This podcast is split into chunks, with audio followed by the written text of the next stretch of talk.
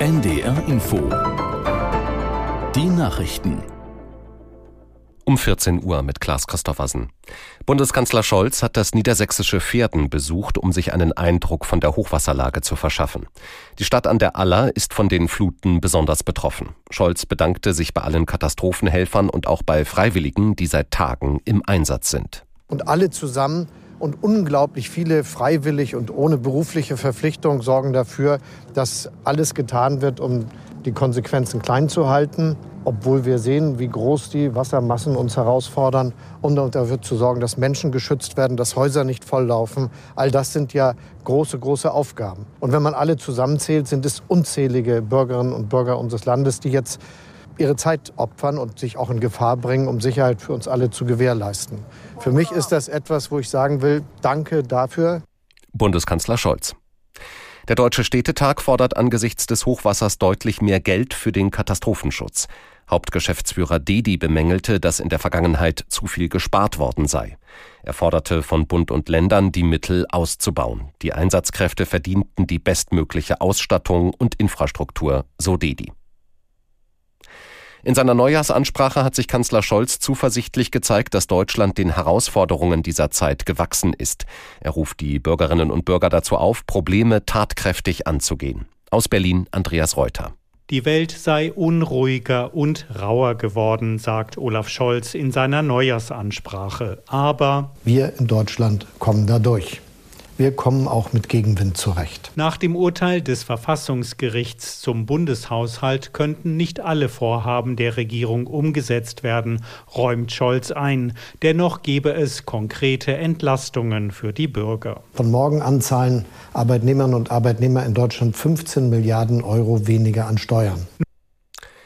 Die israelische Armee hat ihre Angriffe im Gazastreifen fortgesetzt. In der Stadt Khan Yunis wurde laut Militär das Hauptquartier der islamistischen Hamas gestürmt. Aus Tel Aviv Jan-Christoph Kitzler. Nach Angaben des von der Hamas kontrollierten Gesundheitsministeriums im Gazastreifen liegt die Zahl der Toten dort inzwischen bei 21.800. Die Zahlen werden unter anderem von den Vereinten Nationen übernommen. Sie schätzen, dass rund 70 Prozent der Toten Frauen und Minderjährige sind. Israels rechtsextremer Finanzminister Smotrich hat sich derweil für eine israelische Wiederbesiedlung des Gazastreifens eingesetzt. Im Armeeradio sagte er, wenn Israel richtig vorgehe, werde es eine Abwanderung von Palästinensern geben und Israelis würden im Gazastreifen leben. Ministerpräsident Netanyahu hat eine Wiederbesiedlung des Gazastreifens bislang ausgeschlossen. Ab morgen gilt das neue Gebäudeenergiegesetz. Es legt einen Fahrplan für das Ende von Öl- und Gasheizungen fest. Aus Berlin Michael Weidemann. Ab 2024 dürfen nur noch Heizungen installiert werden, die wenigstens 65 Prozent erneuerbare Energien nutzen. Zunächst sind davon nur Neubaugebiete betroffen. Für Häuser in bestehenden Siedlungen und Bestandsgebäude gilt eine Übergangsfrist, bis die Stadt- oder Gemeindeverwaltung eine kommunale Wärmeplanung vorlegt. Entscheidet sich die Gemeinde dann für eine Fernwärmeversorgung, gilt ein Anschlusszwang.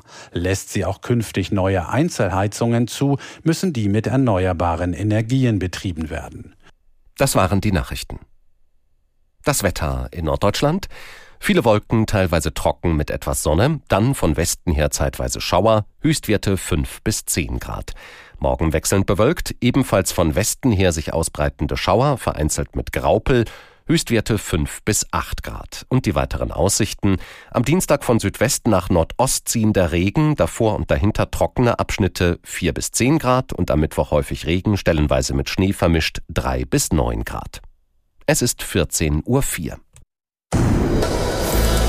NDR Info Podcast jetzt.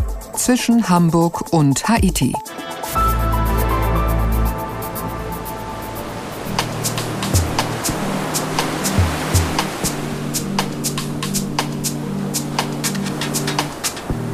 Down Under, der fünfte Kontinent. Australien ist immer noch so etwas wie ein Sehnsuchtsort an den sich viele träumen, den aber nicht alle erreichen.